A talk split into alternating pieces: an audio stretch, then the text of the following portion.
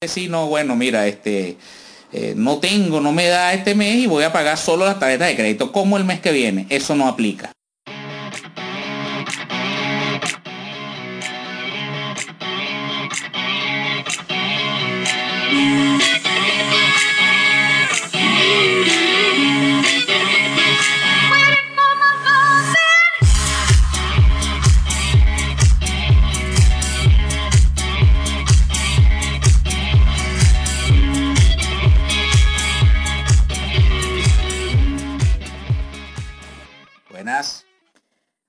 Hola, bienvenidos al octavo episodio de Fuera de Lugar. Yo soy Edismar. Yo soy Daniel. ¿Queda alguien por ahí, por cierto? Sí, queda, siempre queda. Cada vez escuchan más los ¿En episodios serio? del podcast. Eso nos pone muy felices. Sí, ah, bueno, a mí me pone feliz. A mí también. No pensé que íbamos a llegar a tanto. Como decía un profesor mío en la universidad, jamás pensé que lo lograría. ¿Tú Tam- te acuerdas de la universidad? Siempre me acuerdo de la universidad. Yo no me acuerdo de todo. Tú sabes que a mí, yo siempre tuve esa, ese, ese tema con las materias financieras. Nosotros vimos matemática financiera en, el, en la universidad, siendo, siendo una carrera tecnológica y esa, esa era lo, lo que llamaba en Venezuela materia filtro. No me fue mal con la matemática financiera. Y luego, ya, ya en mi vida profesional, tuve mucha interacción con, con gente que viene de, de la finanza, pues, profesionales de la finanza, con contadores, con economía, con economistas justamente porque este, me tocaba trabajar de- con un software que era dirigido hacia, en parte hacia el área financiera. Yo estudié administración, me gradué de técnico en administración de personal, es lo que acá en el Uruguay sería una, Una tecnicatura. pudiera ser. Sí. Sin embargo, yo matemática la sufrí en todo momento. Creo que la única con la que siempre me llevé bien fue con estadística. Nosotros estamos dando muchas vueltas en este episodio porque vamos a Y hablar no de somos expertos en finanzas. Y no somos expertos en finanzas. Ni economistas ni contadores. Con el perdón de los profesionales de la finanza, vamos a hablar un poco de finanzas en familia, basado en nuestra experiencia. En los errores que hemos cometido en el camino y de los cuales hemos aprendido. Así que si ustedes están en esa etapa de su vida, en familia, en que no saben cómo manejar sus finanzas, nosotros vamos a compartir con ustedes nuestro método. ¿Es un método? Bueno, yo no sé si un método, ¿no? Vamos a ir, vamos a ir desarrollando el tema y, y vamos a ver en qué momento pudo haberse transformado un método. No siempre, al menos en mi caso, fue un método. En el mío menos. Yo trabajé desde muy joven, nunca llevé un estado financiero personal, nunca rendí cuentas del dinero que ganaba, muchísimo menos del dinero que gastaba, que a fin de mes o a fin de año era imposible para mí hacer un balance si el año había cerrado en positivo o negativo. Así que si yo aprendí a manejar mis finanzas de esta manera, les aseguro que ustedes también van a poder y ese es el propósito de este episodio. Darles a ustedes las herramientas, inspirarlos a que se animen a manejar sus finanzas aunque no sean expertos en la materia. En mi caso, digamos que arrancó como una necesidad. Entonces, de pronto uno iba eh, incorporando cosas que consideraba necesarias, como por ejemplo, determinar los ingresos, determinar los gastos. Y bueno, sí, pu- puede llegar a, a transformarse en un método. Bueno, vamos a empezar por el principio. ¿Qué son los ingresos? Los ingresos es todo, hablando de manera muy básica, es todo lo que entra. Es todo el dinero que ingresa. Es todo el dinero que entra. Hay tipos de ingresos, hay fuentes de ingresos también, como por ejemplo el salario, los honorarios profesionales. Un premio que te gane. Lo que pasa es que ese no sería un ingreso fijo, Recurrente. recurrente, este, pero sí, también forma parte de, los- de los ingresos de, de un determinado periodo. ¿Y los egresos? Los egresos son los gastos, es todo el dinero que sale. Perfecto. Exactamente. Y también tenemos gastos fijos, Sí, hoy tenemos gastos casuales también. variables. o gastos variables dentro de los gastos fijos. Bueno son muy importantes los gastos fijos. Creo que dentro de esa clasificación hay que priorizarlos son los que eh, digamos que son eh, todo aquello de lo que no podemos prescindir. Por ende tiene que estar bien establecido. Luego que salgamos de todos esos gastos si quedara algo en la de la diferencia entre ingre- ingreso y egreso es que uno puede comenzar a, a pensar en otros gastos. Están los ingresos, están los egresos, eh, están también las inversiones en familia, ¿no? Porque también se hacen inversiones a capaz a menor escala. Les pongo un ejemplo, cuando yo decidí o cuando decidimos en familia que me enfocara el 100% en mi negocio, tuvimos que hacer una inversión importante en, un, en una laptop para trabajar. La que tenía no tenía la suficiente capacidad. Algo que en el momento se pudo ver como un gasto, impactó en el presupuesto familiar como un gasto, a la larga ha sido una inversión porque gracias a ese equipo yo he podido tomar más trabajo, es donde está toda la vida de claro, fíjate, el tema con las inversiones es que tiene que ver mucho con decisiones en el momento. No siempre puedes hacer una inversión, eso va, a depender del, contexto. Y justamente eso nos lleva a que es importante tener un presupuesto familiar o tener la finanza organizada, la finanza familiar, porque eso, eso es lo que justamente nos va a permitir en determinado momento tomar una decisión como por ejemplo una inversión o de un gasto. En la medida que lo tengamos más organizado, vamos nosotros a poder tomar mejores decisiones financieras. Fíjate tú, hablando un poco del, método, ya eh, digamos que hoy en día hay cosas que digamos podemos identificar pasos recomendables para lo que sería la construcción de la, de la finanza familiar. Lo primero e imprescindible, que ya incluso hemos mencionado varias veces, es la elaboración del presupuesto. Es sumamente importante tener mínimamente un presupuesto. Fíjate, un presupuesto bueno que somos dos, somos tres, somos cuatro, somos lo que sea. Identificamos cuántos de nosotros en la familia eh, podemos traer ingresos, sumamos todos esos ingresos, identificamos los gastos, los egresos prioritarios, comida, yo que sé, alquiler, servicio público, servicios públicos, transporte. El presupuesto eh, eh, va a salir de la identificación de todo lo que entra, todo lo que sale en prioridad. Allí ya eso nos va a dar unos primeros números. Vamos a saber de si eh, nos queda algo para, para hacer algún otro gasto, para hacer una inversión o para hacer lo que sea. Pero lo primero es establecer un presupuesto doméstico. Dentro de los ingresos es sencillo desde el punto de vista familiar. Estamos hablando de sueldo, estamos hablando de honorarios profesionales, de, cualquier ingreso de dinero que ocurra. Generalmente, para los que son empleados, eh, digamos que son un monto fijo, que no, no varían mucho, ojalá variaran más hacia arriba. Y claro, para los profesionales independientes, esto puede cambiar. ¿eh? Por ejemplo, como es tu caso, eres una profesional independiente, tus ingresos pueden variar. En esos casos, lo que se recomienda es eh, tener un presupuesto conservador de ingresos. Continuando en la misma onda, se identifican los ingresos ingresos, se identifican los gastos, los gastos se separan por rubro, claro está siempre dando prioridad a los gastos que son fijos, que se suponen que deberían ser esos gastos que son prioritarios. Alimentación, servicios públicos, alquiler,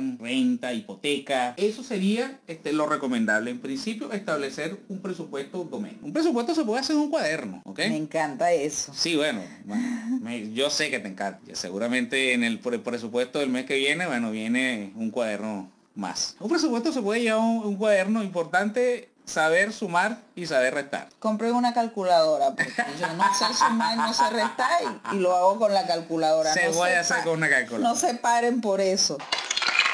Tiene, razón, se puede hacer con una calculadora. Sin embargo, hoy día hay herramientas tecnológicas que facilitan ese trabajo. Hojas de cálculo, Excel, la más famosa. Hoy día también Google tiene su herramienta este, que incluso se puede manejar en la nube y eso facilita y ayuda a que todos los miembros este, de la familia participen. Pero sí es lo recomendable. Yo les diría que bueno, que, se hagan una planilla, sea de Excel, sea de Google o de cualquier otra herramienta. Entonces, eso es lo primero. Nos armamos un presupuesto, digamos que puede sufrir modificaciones con el tiempo. La idea es hacerlo mensualmente, agregando allí todos los ingresos y todos los egresos que puedan ir surgiendo. Eh, una vez identificados los, ingresos y egresos, hablando un poco de los egresos, eso nos lleva a, nos enlaza con otro tema importante, ¿no? Dentro de lo que es el, dentro de lo que son las finanzas familiares y dentro de lo que es el presupuesto doméstico, que son los pasivos. Parte de lo que sale son deudas de tarjetas de crédito, deudas de préstamos que pasan a ser probablemente no los prioritarios porque eh, dentro de la pirámide de, necesidades hay eh, necesidades bien definidas, ¿no? Tenemos que alimentarnos, tenemos que cubrir todo lo básico, pero justamente dentro de la vida cotidiana, dentro de la vida de los trabajadores, sucede mucho que eh, nos vemos obligados a endeudarnos. Esto pasa en algún momento a formar parte de nuestros gastos mensuales mensuales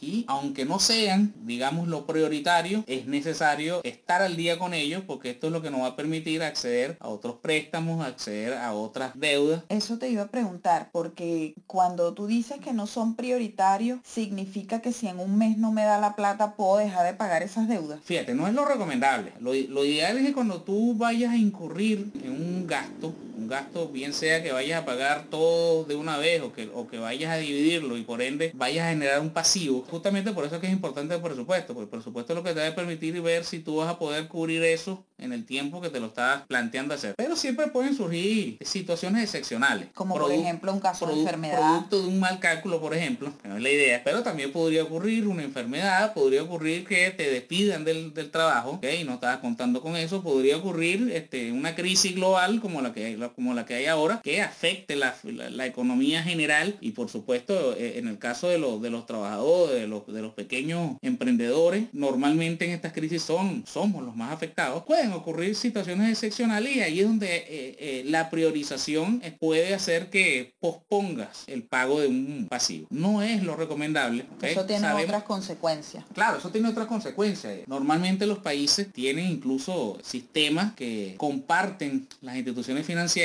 para este, decidir si otorgar un préstamo o no. La respuesta es sencillamente que sí, mira, justamente por eso es que se priorizan y se, dividen los gastos. O sea, no puedes pretender decir, no, bueno, mira, no tengo, no me da este mes y voy a pagar solo las tarjetas de crédito como el mes que viene. Eso no aplica. Tienes que comer todos los meses. Hablando ya justamente de los pasivos y hablando justamente de las herramientas tecnológicas que mencionamos anteriormente, una planilla de Excel te facilita proyectar un pasivo. Si yo este, aquí acabo de adquirir una deuda que voy a pagar en 12 cuotas. Aquí también hay una diferencia, ¿no? Caso de las tarjetas de crédito, pero al final todo se trata de lo mismo. Todo se trata de planificar cómo vamos a pagar ese pasivo. Exacto. En el caso de Venezuela, las tarjetas de crédito, no sé ahora, no existe eso de pagar en cuotas. Sin interés. Claro, porque las tasas de interés están reguladas y bueno, de alguna manera no se hacía necesario entregarle esa herramienta a los tarjetavientes. La gente puede, planificarse como la, como la tasa de interés está regulada, no va a haber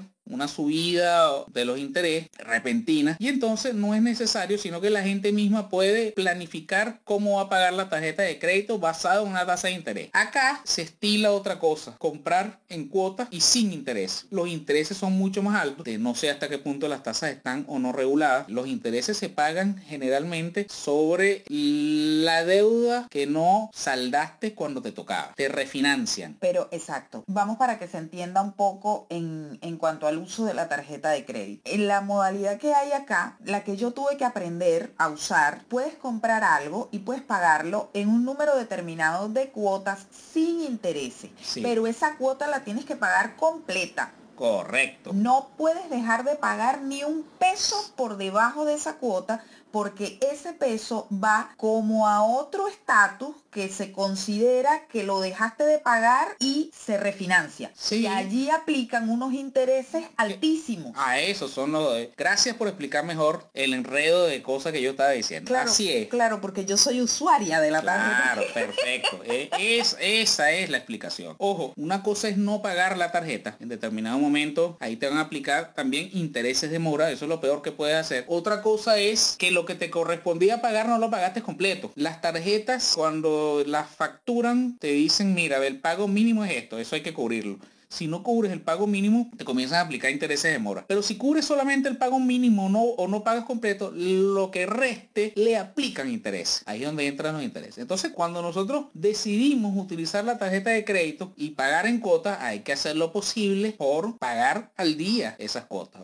Nosotros, nosotros estamos hablando de una compra hipotética, pero eh, recuerda que en la realidad esto va a ser una suma de compras. Eso es lo que a mí me parece valioso de este episodio y es que acá no estamos ni satanizando a los que usan las tarjetas de crédito. En lo absoluto. Ni diciendo que lo mejor es no usar las tarjetas de crédito, no. Acá lo importante es que nosotros sepamos cuánto dinero entra cuánto dinero sale fijo, de manera fija, de Así nuestro es. presupuesto familiar y en función de eso nosotros podamos decidir conscientemente cuáles son las deudas que podemos adquirir si estamos en posición de adquirir alguna deuda. Para eso es que sirve el presupuesto y eso es lo que yo considero que es importante de todo lo que nosotros tenemos para decirles hoy. Utilizando una planilla de Excel, de Google, es posible saber en qué momento yo estoy pagando tanto pasivo, sabiendo cuánto sería el ingreso. Entonces uno puede jugar y decir, bueno, mira, estoy adquiriendo algo a 12 cuotas, tengo esto que fue a 6 cuotas, ¿cuánto estaría pagando yo en tantos meses? Y eso va a permitir, por ejemplo, incluso podría hasta una decisión de inversión postergarla. Ojo, siempre dentro de las decisiones financieras hay una cantidad de factores, hay algo siempre de incertidumbre, cosas de que no dependen en lo absoluto de nosotros, como por ejemplo que suba o baje el dólar, pero uno tiene que tratar que todo lo que uno tenga a la mano, todo lo que sea concreto, basado en esos números concretos, poder ayudar a tomar una decisión que sea lo más cercana a la realidad y que sea lo más cercana a no irte por un barranco. Para hacer un resumen, hablamos de ingresos, hablamos de ingresos, hablamos de planificar los pasivos. Vamos a salirnos un, un, poco y nos vamos a quedar dentro de lo que es la tarjeta de crédito. Hay un tema con la tarjeta de crédito que, este, que tiene que ver con la domiciliación de los pagos. La domiciliación de los pagos es cuando un gasto fijo yo lo mando a la tarjeta de crédito. Le digo Así a es. ese ente que me cobra Autorizas al ente a cobrarte y autorizas a la tarjeta de crédito a pagarle. pasa con el caso de la luz, pasa con el caso del el teléfono, la renta del teléfono,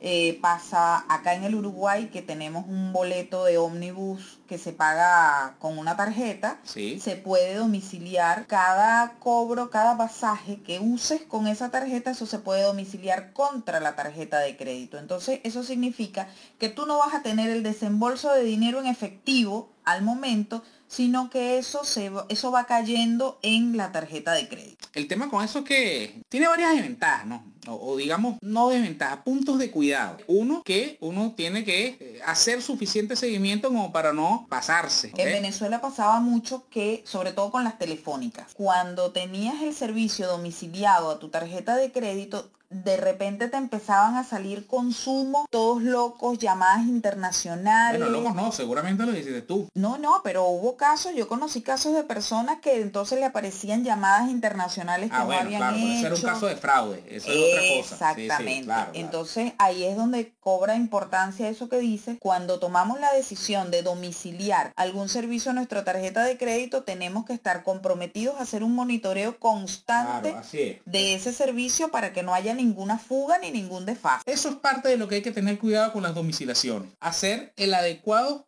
seguimiento de todo lo que domiciliaste contra la tarjeta de crédito para que no te pases. La domiciliación tiene ventajas. Para mí, la principal ventaja de, una domiciliación es que centralizas los gastos. Ejemplo, si tú tienes la electricidad, el transporte, ese es otro servicio, todo domiciliado contra la tarjeta de crédito, la institución financiera se encarga de hacer los respectivos pagos y tú se lo pagas solamente a la institución financiera. Eso te ayuda a organizarte y te quita, al menos en mi caso, me quita un, un poquito de estrés. Te aporta comodidad, exactamente. Entonces, el punto con las do- domiciliaciones es ese, tener cuidado, procurar de que sean temas que puedas limitar, como por ejemplo un gasto de energía eléctrica, esas son cosas que tú puedes llevar ahí para buscar la comodidad. Hay otro punto ahí, está muy ligado a lo que es la domiciliación, que es el, el débito automático. El débito automático es cuando tú tienes una cuenta bancaria y tú autorizas a la institución financiera a que pague, pero a partir de, de tu cuenta bancaria. Del ¿eh? dinero que tienes disponible en cuenta. El tema con los débitos automáticos,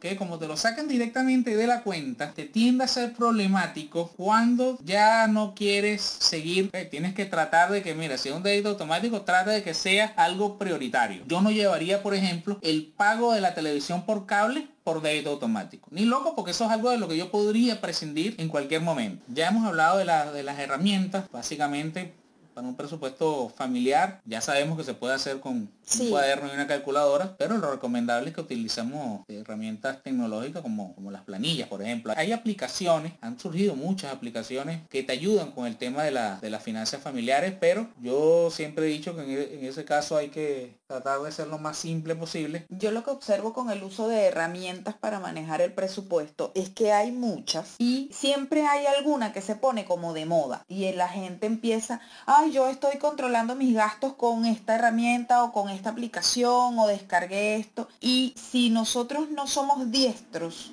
en la herramienta se genera una sensación de incomodidad y esa sensación de incomodidad entonces se traspola a la acción no manejo las finanzas porque es incómodo para mí. Y resulta que lo que es incómodo es manejar la herramienta. Entonces, no le pongamos más estrés del que realmente podemos manejar. Exactamente. En otras palabras, no, no lo compliquemos, mantengamos lo simple. Si lo simple para nosotros es usar el cuaderno, el lápiz, la calculadora y sentarnos una vez por semana y revisar la finanza, hagámoslo de esa manera. Lo importante es que lo hagamos. Para mí el siguiente paso en lo simple son las planillas. claro, hoy día este, mucha gente, ya, eso forma parte. Los nativos digitales, te aseguro que un nativo, la, inmensa mayoría de los nativos digitales te sabe manejar este, una, una herramienta de hoja de cálculo. Entonces ese podría ser otra manera. Una vez que tenemos claro qué herramienta vamos a usar, qué es lo que tenemos que presupuestar. Lo primero es que nos permite mantenernos organizados. Lo segundo, no menos importante, es que nos permite tomar decisiones. Una de las decisiones que podemos tomar tiene que ver con la inversión. ¿ok? Necesito un teléfono nuevo porque yo trabajo con el teléfono, vamos.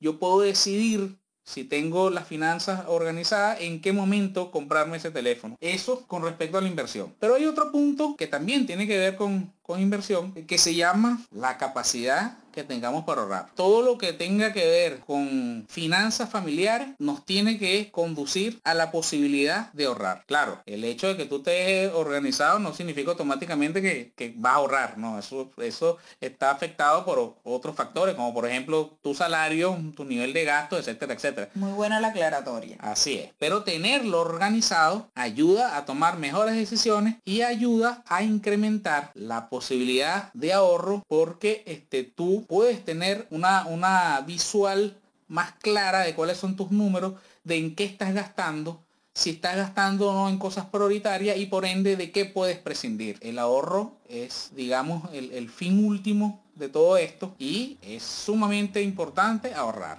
El contexto actual de la pandemia es un claro ejemplo de eso. Es importante ahorrar porque no sabemos en qué momento una crisis global o alguna situación externa que no controlemos nos puede, este, digamos, desbaratar el presupuesto o nos puede desbaratar la finanza. Y es importante ahorrar porque eso nos va a permitir tomar decisiones financieras en el corto, mediano o largo plazo. Nosotros les hicimos un resumen de los puntos que tratamos en este episodio Fíjense que este episodio fue en un 80% de Daniel, creo que en un 90% de Daniel, porque dentro de esta pareja, el que tiene la responsabilidad de organizar el presupuesto familiar es él, porque le gusta más hacerlo y yo de alguna manera es como que voy sacando tareas de mi cerebro y él se encarga de eso. Sin embargo, él se encarga de organizar la responsabilidad de estar involucrados en el,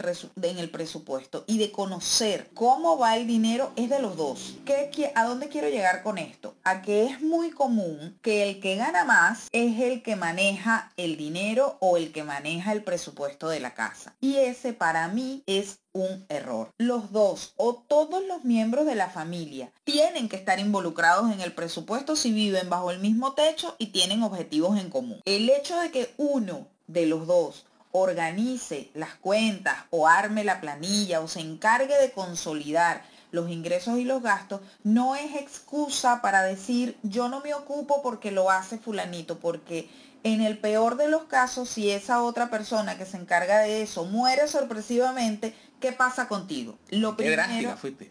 Sí, bueno, hablé de muerte en plena pandemia. En plena pandemia, sí, pero sí, tienes razón. O sea, eh, sí, puede suceder cualquier cosa. Entonces, por eso es que es necesario que ambos se involucren independientemente que uno de los dos sea el responsable de organizar esos números, pero tienen que estar involucrados los dos. Eh, ese para mí es, el, es nuestra primera recomendación. Involúcrense todos los que tienen que ver con el presupuesto familiar. Eso, conocer nuestra realidad actual es lo que nos va a permitir proyectarnos a futuro. Lo segundo que nosotros queremos transmitirles a ustedes con este episodio es que le pierdan el miedo a hacer ese presupuesto, porque realmente no es miedo a que sea complicado o no es miedo a no entender la herramienta es miedo a saber nuestra realidad con el dinero. Eso es lo que nos genera miedo y resistencia, pero hay que hacerlo. Y en el caso de las mujeres, voy a ser muy puntual acá, en el caso de las mujeres, en la medida en que nosotras seamos conscientes de la relación que tenemos día a día con el dinero, en esa medida podemos alcanzar nuestra libertad financiera, que no es lo mismo que tener muchísimo dinero, ser millonarias. No compliquen el manejo del presupuesto con uso de herramientas que no dominan o no lo dejen para la última hora, cuando están cansados, cuando están de mal humor. Siempre que sea la revisión del presupuesto en un momento en que tengan la disposición para hacerlo, porque es enfrentarse a la realidad con el dinero. Así es, este, en el, hablando de miedo y de pérdida de miedo, pero en algún momento en nuestro canal de Telegram vamos a estar compartiendo algunas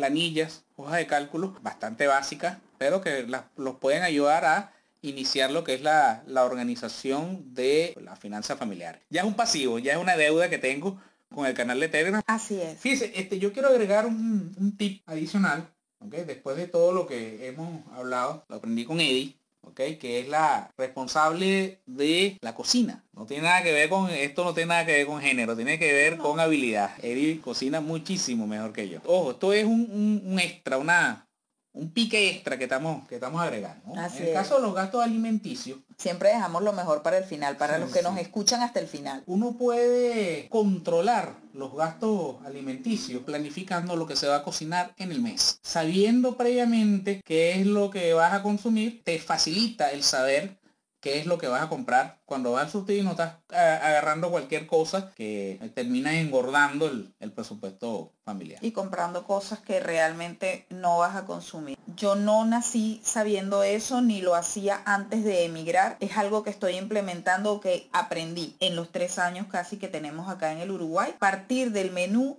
y en función del menú hacer la lista de compra y luego esa lista de compra es lo que va al súper, al puesto de verdura, a la carnicería y eso nos ayuda a minimizar gastos. Armen los menús y en función de eso armen la lista de la compra. Así es, eso los va a ayudar bastante con el tema del gasto alimenticio. Fíjense, en resumen, ¿de qué, de qué hablamos hoy? Hablamos de la necesidad de tener un presupuesto doméstico, ¿ok? Identificar ingreso, identificar egreso y planificar en la medida de lo posible los pasivos o deudas que tengamos. Hablamos también de las tarjetas de crédito. ¿Son malas o buenas las tarjetas de crédito? Eso lo determina el contexto. No son ni malas ni buenas. Son unos instrumentos que tenemos y debemos utilizar con cuidado. Es bueno domiciliar un gasto, no es ni bueno ni malo, eso va a depender del contexto, determinados gastos ya este, nos ha demostrado la experiencia que si es bueno domiciliarlo. Igualmente pasa con los débitos automáticos. ¿Conviene o no un débito automático? Bueno, eso va a depender de lo que debitemos, ¿ok? Del tipo de, gasto que debitemos. lo recomendable es que sea algo prioritario. ¿A qué nos lleva todo esto? A una mejor organización y nos conduce a la posibilidad de ahorrar.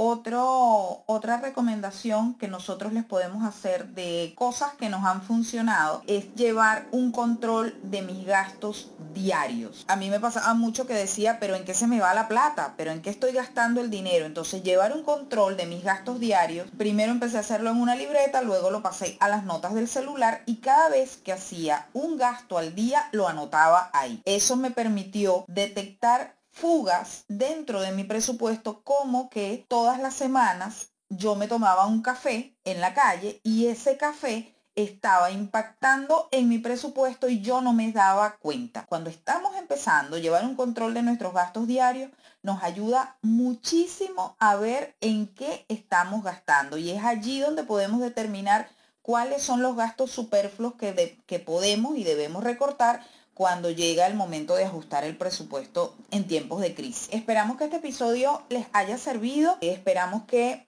se animen a tomar el control del presupuesto en casa. Para finalizar, queremos decirle que manejar una finanza sana en familia no tiene tanto que ver con los números como con el sentido común. Y en la medida en que nos involucremos y nos adueñemos de ese proceso ahora, las personas que seamos en el futuro nos lo van a agradecer. Si llegamos a una cierta edad con unas finanzas saludables, con alguna capacidad de ahorro, podemos tener una, una mejor vejez que creo que es hacia donde todos apuntamos a tener una mejor calidad de vida cuando ya no, no podemos trabajar o no podemos generar los mismos ingresos que generamos cuando somos jóvenes. Muchísimas gracias por quedarse hasta acá. Y bueno, si nos escucharon completos, por favor les pedimos que vayan a mi última publicación de Instagram y me dejen un comentario o que suban el enlace de este episodio a sus historias, así podemos saber que escucharon este episodio y qué les pareció. Si no están suscritos a nuestro canal de Telegram, les dejamos acá la instrucción para hacerlo. Vayan a Telegram y busquen, coloquen en el buscador arroba fuera de lugar podcast, se suscriben y allí se van a enterar de primera mano cada vez que sale un nuevo episodio y también van a recibir información sobre tecnología, finanzas, emprendimiento, negocios y próximamente Daniel, que ya se comprometió, les va a compartir una hojita muy sencilla para que ustedes comiencen a manejar su presupuesto familiar. Así que ya esa es una deuda, es un pasivo. Es un pasivo que tengo que probablemente este, lo pague en cuotas. Bueno, pero esperemos que no sean muchas cuotas o te vamos a aplicar recargo. Muchísimas gracias a todos por escucharnos y nos vemos, nos escuchamos en el próximo episodio de Fuera de Lugar. Chao, chao. Chao, chao.